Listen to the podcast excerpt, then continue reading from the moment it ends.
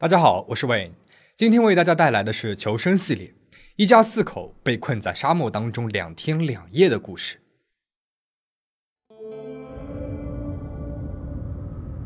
索诺兰沙漠是北美地区最大和最热的沙漠之一，位于美国和墨西哥的交界处，包括了美国亚利桑那州、加利福尼亚州和墨西哥索诺拉州大片地区。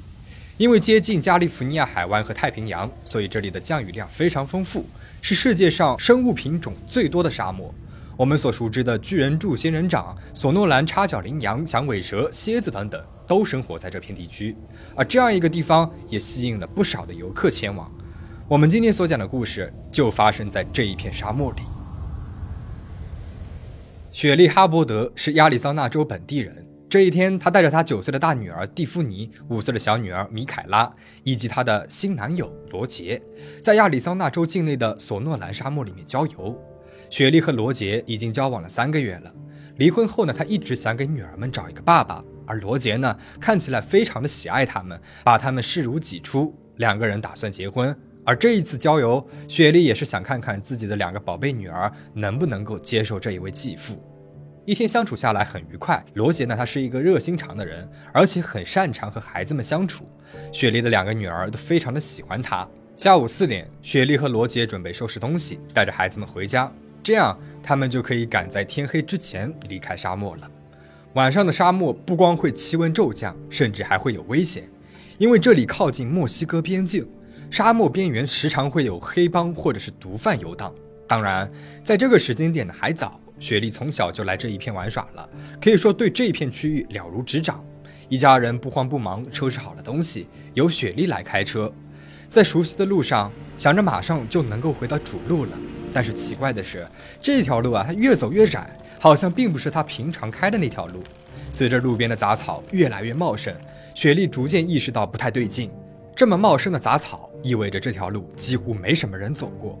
但他还是半信半疑地开着，来到了一处干涸的河床。这里有一个下坡，有点陡，他不能够确定自己的车子能不能够安然通过。罗杰自告奋勇，他相信以自己的车技可以很快翻越这个陡坡，还可以趁此机会给两个孩子露一手。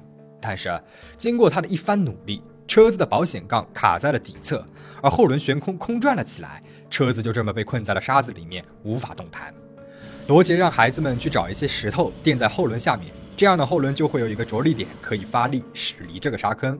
然而他们无法推起一个足以让车轮滚动的平面，继续尝试不光会浪费汽油，甚至还有起火的风险。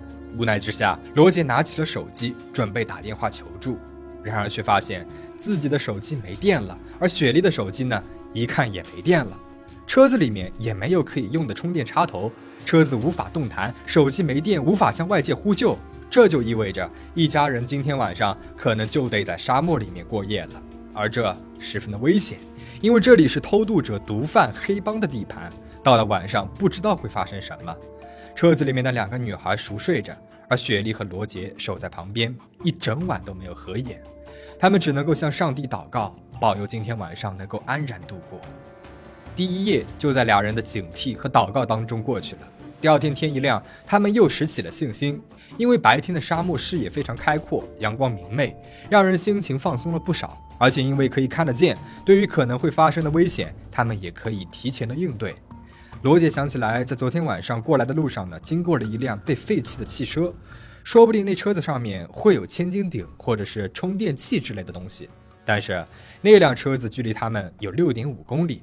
而且这时的气温已经高达四十五摄氏度，要在四十五摄氏度的高温之下顶着烈日走六点五公里，十分的艰难。尤其是对于两个孩子来说，他们一个九岁，一个五岁，因为他们身体非常的小，体内的储水量也很少，所以在这种高温之下，孩子是比成年人更加容易脱水的。而他们带来的水也只剩下了两瓶纯净水。但是此时的他们把希望都寄托于在那辆废弃车上了。于是，他们拿上了车上的两瓶水和一把气枪，就上路了。雪莉和罗杰每走五十厘米，就会停下来给孩子们喝一小口水，保证他们不会中暑和脱水。但是，这也让他们花费了更多的时间。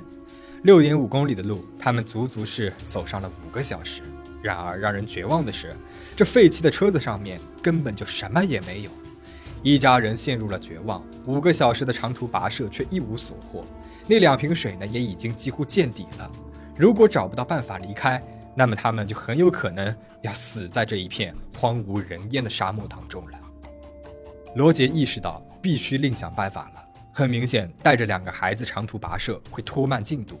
他提出由他单独行动寻求帮助，雪莉留下来照顾两个孩子，这样效率是最高的。但是他也有顾虑，因为他不能够确定自己要多久才能够找到救援，不知道雪莉和孩子们能不能够撑到他回来。剩下的水呢，也没几口了。而对雪莉来说，茫茫的沙漠里很容易迷路，而罗杰呢，他更是第一次来这里。万一他迷路了，被困在了沙漠深处，那恐怕真的是有去无回了。这无疑是一个艰难的决定。离开意味着希望，也可能意味着现在是最后一面了。但是有希望总比在这边等死好吧？罗杰亲吻了雪莉和两个女孩后，把气枪留给了雪莉，并且嘱咐他们待在阴凉处节省水源。然后他就慢跑着往前跑去。他唯一的希望就是找到一条主路，向过往的汽车求助。不过他没跑多久，便感受到了这高温的杀伤力。他一开始呢是用嘴巴呼吸，但是空气太灼热了，每吸入一口就会大量的失去口腔当中的水分。在这四十五度的高温之下，呼吸都成了一种折磨。罗杰一路沿着沙漠中唯一的一条路前进，而当他遇到分叉口时，他只能够选择轮胎印比较多的那一条。他清楚的知道自己的家人们都指望他了，他不能犯下任何一个错误。而另外一边，雪莉和两个孩子早就已经等不下去了，他们喝光了所有的水，高温让他们渐渐虚弱。雪莉认为他们不能够再等下去了，如果罗杰没能够回来，他们在这里干坐着也只能是等死。他们得自寻出路，但是带着两个孩子上路对他来说无疑是艰难的，即使他从小在亚利桑那州的沙漠长大。他的体能呢也是有限的，更何况他还背着五岁的小女儿前行。大女儿蒂芙尼虽然很虚弱，但也还是坚持自己走，尽可能的为妈妈分忧。三个人走了一段路，便再也走不动了。无奈之下，他们只能够就地休息。就在此时，雪莉看到了远处的群山和罗杰用废弃塑料瓶所留下来的标志。雪莉知道这里，如果他们能够翻过这个山，就可以直接回家了。但是让她担心的是，罗杰很有可能走了错误的路线，他正在往沙漠的深处前进。抉择的时刻又来了，带着两个孩子独自上路，翻过山峰，还是去找罗杰呢？可是就算是抛下了罗杰不管，孩子们能够撑过这样的跋涉吗？如果去找罗杰寄希望于他，那他可以找到出路吗？一番思想斗争之下，雪莉选择了把希望放在罗杰身上。因为她无法抛弃罗杰独自逃生，她也完全不觉得两位年幼的孩子可以翻越前面的山峰。又走了一段路后，他们脱水的症状更加严重了，而长时间的脱水会让人体分泌毒素，并且伴有强烈的头痛。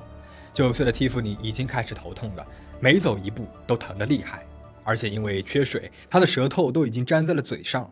突然，眼前出现了一堆被人遗弃的物品。这想必是非法入境的移民留下来的。他们在偷渡的时候，成群的钻进了卡车里，所以不得不在上车之前丢弃了大多数的随身物品。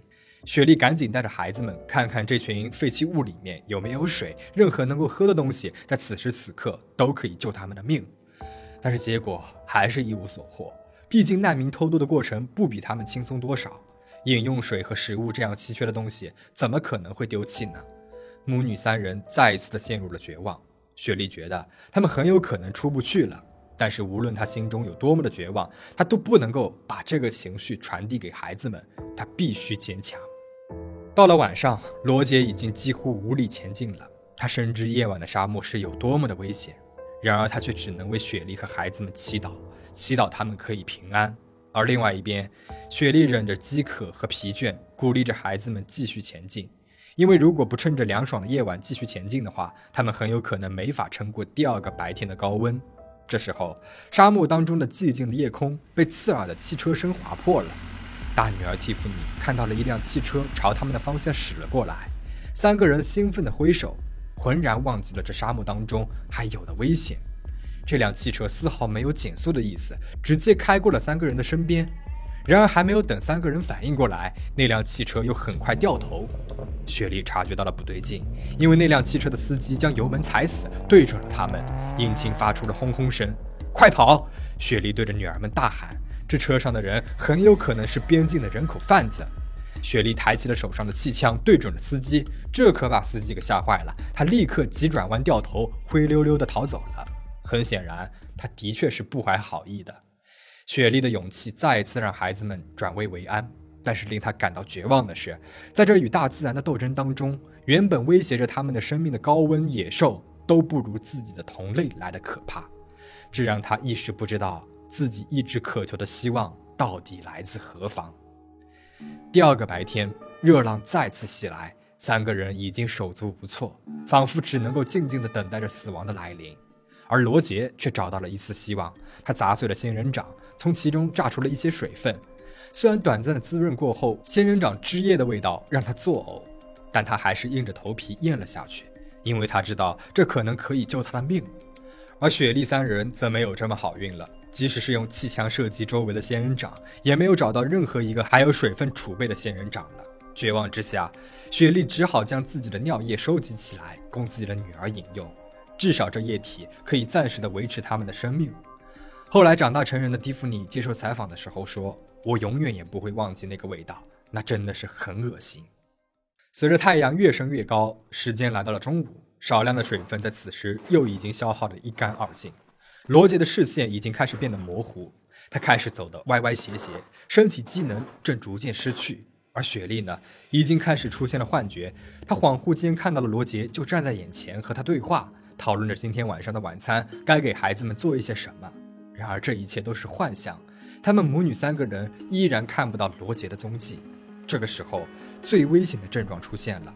无论是母女三人还是罗杰，他们发现自己已经不再出汗了，他们体内已经没有多余的水分来形成汗液了，而这意味着他们已经无限的接近死神的怀抱了。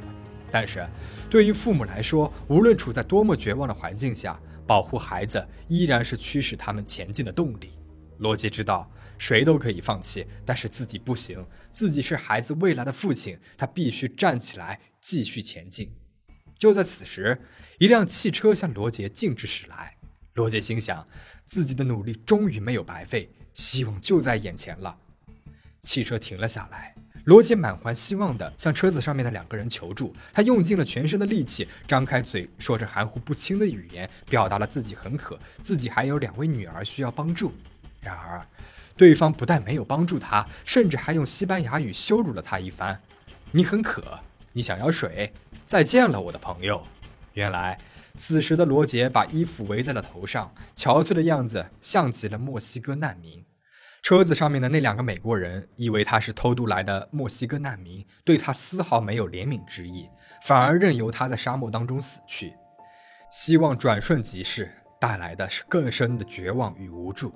这一家四口的沙漠逃生希望一次次的破灭，两次遇到汽车，却没有想到一次是黑帮人口贩子，一次呢是自己国家的人，却都不愿意提供帮助，反而是嘲笑和伤害。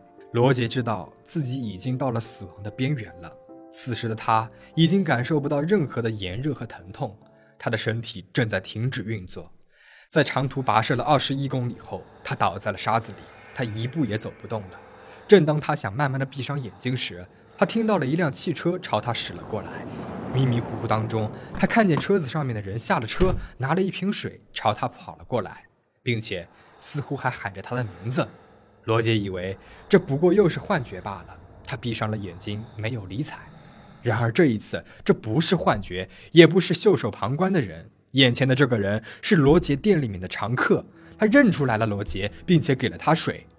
等罗杰意识到了这一切，他疯狂地喝下了水壶里面的水，重获新生的感觉让他瞬间清醒。他仿佛感受到了世间的所有美好。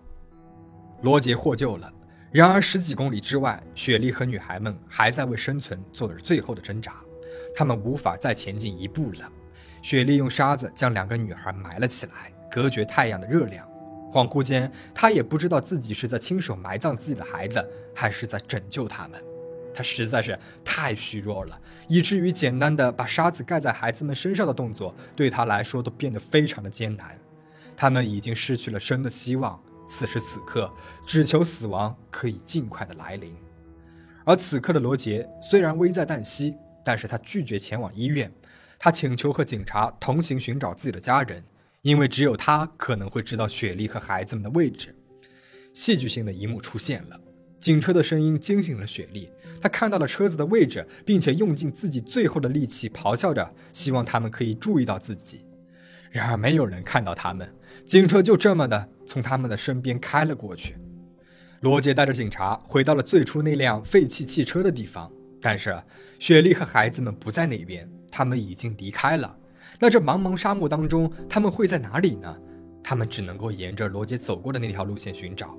罗杰在车子上面火急火燎，催着警车再开快一点，再快一点。突然，前方的一缕黑烟吸引了他们的注意力，原来是雪莉前一天晚上点燃的火堆，火堆边上还有小女儿米拉凯的人字拖鞋，他们应该就在这附近，走不了多远。救援队很快行动了起来，并且在不远处找到了绝望的母女三人。获救的喜悦没过多久，噩耗传来了。年仅五岁的米凯拉，在经过长达三天的脱水之后，失去了生命体征。即使立刻送到了医院抢救，他的器官也已经开始衰竭。然而，奇迹发生了，仿佛是上天对这一家人的勇气与纯粹的爱的奖励。